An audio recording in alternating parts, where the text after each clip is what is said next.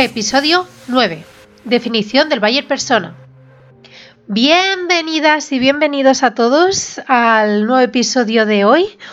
Hoy es martes 18 de diciembre, ya nos vamos acercando un poquito más a la Navidad, ya la semana que viene ya las tenemos, bueno, sí, de hecho va a ser el martes próximo que ya estaremos con la comida, las comidas de Navidad y abriendo los regalos, etcétera.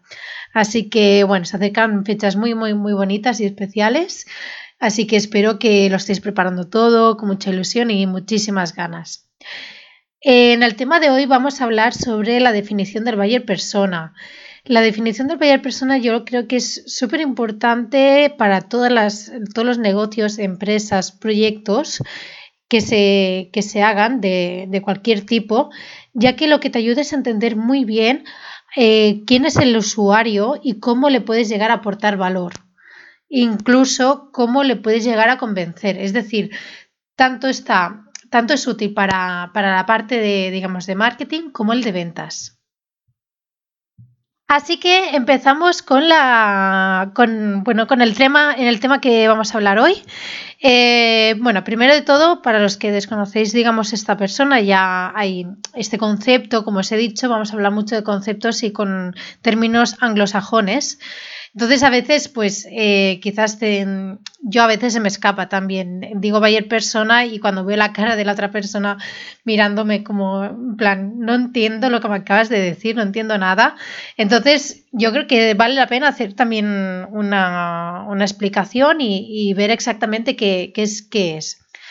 Básicamente el Bayer persona eh, bueno, se define como una representación ficticia de lo que es nuestro consumidor final. Es decir, eh, sí que hay cierta complicación cuando hablamos de, por ejemplo, de empresas que son B2B y que tienen distribuidores. Entonces sí que es, mm, eh, tendrías que incluso, bueno, en estos casos yo los que recomiendo es hacer dos buyer persona, uno que es el distribuidor y otro que va a ser el, consumidor real. De hecho, eh, ya llevo unos días que he empezado un nuevo proyecto donde, como ya os expliqué hace, creo que hace tres episodios, en el que os dije de que, bueno, dejaba el, proyecto la, Startup Talentier y me uní a otro nuevo proyecto. Y en este es súper interesante por, por, por, esto mismo, porque tengo dos buyer persona. Tengo, digamos, la persona intermediaria y luego está el consumidor final que o sea, es una mezcla de B2B y B2C. Bueno, entonces, centrándonos en el tema, eh, lo que es el, bueno, el buyer persona es, es, básicamente esto, ¿no? Conocer al consumidor que, el, que, el que te compra. Entonces, el, lo que hay que tener en cuenta, el, el buyer persona, a ver, mucha gente lo que, lo que recomienda es eh, entrevistar, entrevistar a grupos de, gente, de que, gente que sean clientes o los que tú crees, o los, a los que tú quieres llegar. Si tú ves un perfil súper claro y ves que hay varias personas con ese perfil, es sentarse con ellos y, hablar y conocerlos, conocerlos en, los aspectos de, bueno, conocer, digamos, su, ámbito de trabajo, eh, también el tema de, de empresa, aunque todo esto también eh, puede llegar a variar. Yo siempre soy de las que cuanto más información tengamos, pero es muy importante saber que esa información es realmente útil.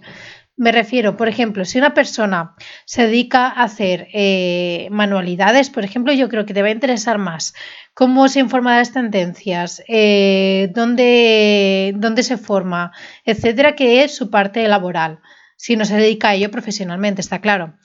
Entonces, es buscar bueno, básicamente eh, conocer, ¿no? Digamos, eh, qué es lo que qué es lo que lee esa persona, por dónde se informa, si se informa por diario, si se informa por foros, si se informa por redes sociales, eh, incluso información demográfica, si quieres que también va a ser útil, edad, eh, bueno, si tiene, si tiene hijos o no, que también eso es, una característica porque a veces eh, los padres tienen eh, ciertas necesidades que quizás los que no son padres no lo pueden llegar a contemplar, así que es súper importante también saber este tipo de cosas.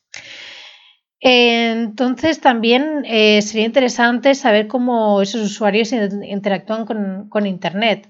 Me refiero que si, por ejemplo, tú ideas, eh, imagínate que tú tienes un proyecto en el que tú ideas una super aplicación, en el que eh, preguntas cosas y entonces ello, la aplicación te asesora sobre algo y tal.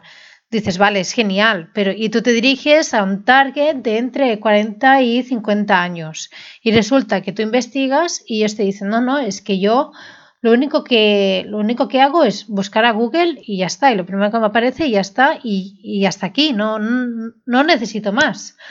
Entonces, digo que es súper importante conocer al, al, usuario porque esto también va a depender tu estrategia, tanto a nivel de producto como el de marketing, como el eh, el de ventas.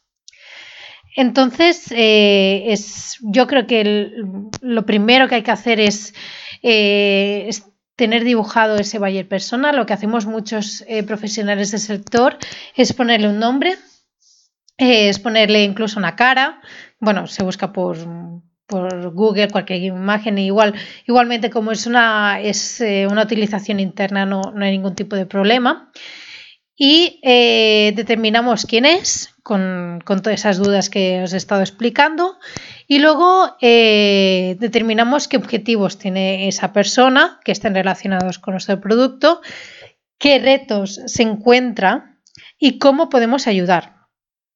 Es decir, cómo el valor eh, de, nuestro producto o servicio puede solucionar y puede paliar esos, esos retos.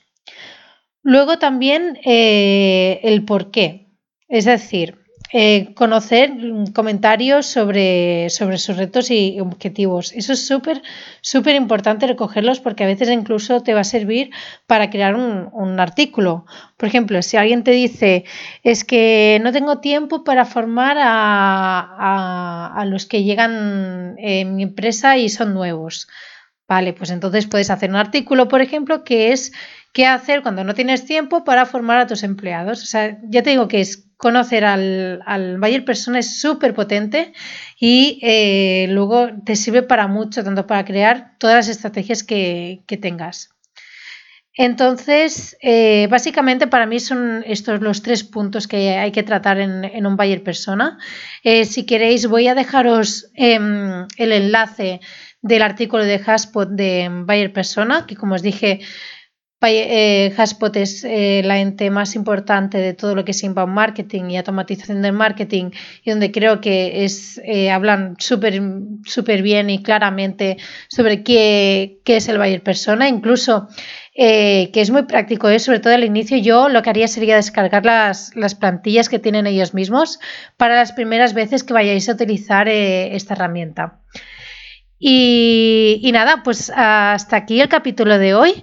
Muchísimas gracias por escucharme.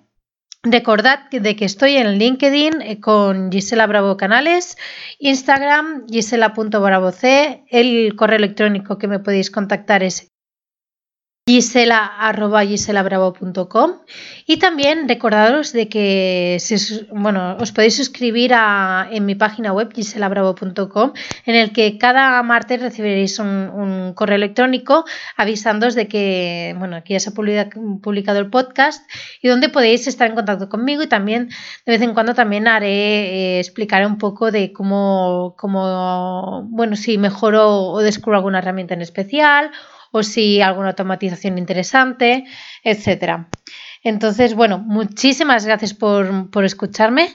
Eh, bueno, os espero en, todos los sitios que, os he comentado. Recordaos es, que es LinkedIn, Instagram, correo electrónico en mi página web, que es sobre todo súper importante que os apuntéis en, mi página web, porque siempre que haya cursos, que haga cualquier cosa, vais a ser los primeros en probarlo y vais a tener eh, descuentos especiales en todo.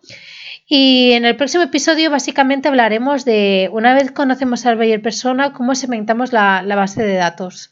Es decir, una vez que vamos recibiendo eh, correos electrónicos de suscriptores, por ejemplo, que ahora justamente está hablando de este tema, eh, una vez que estamos recabando, digamos, toda la información de, de los usuarios, ¿qué hacemos con esa base de datos? ¿Cómo podemos sacarle el máximo provecho posible?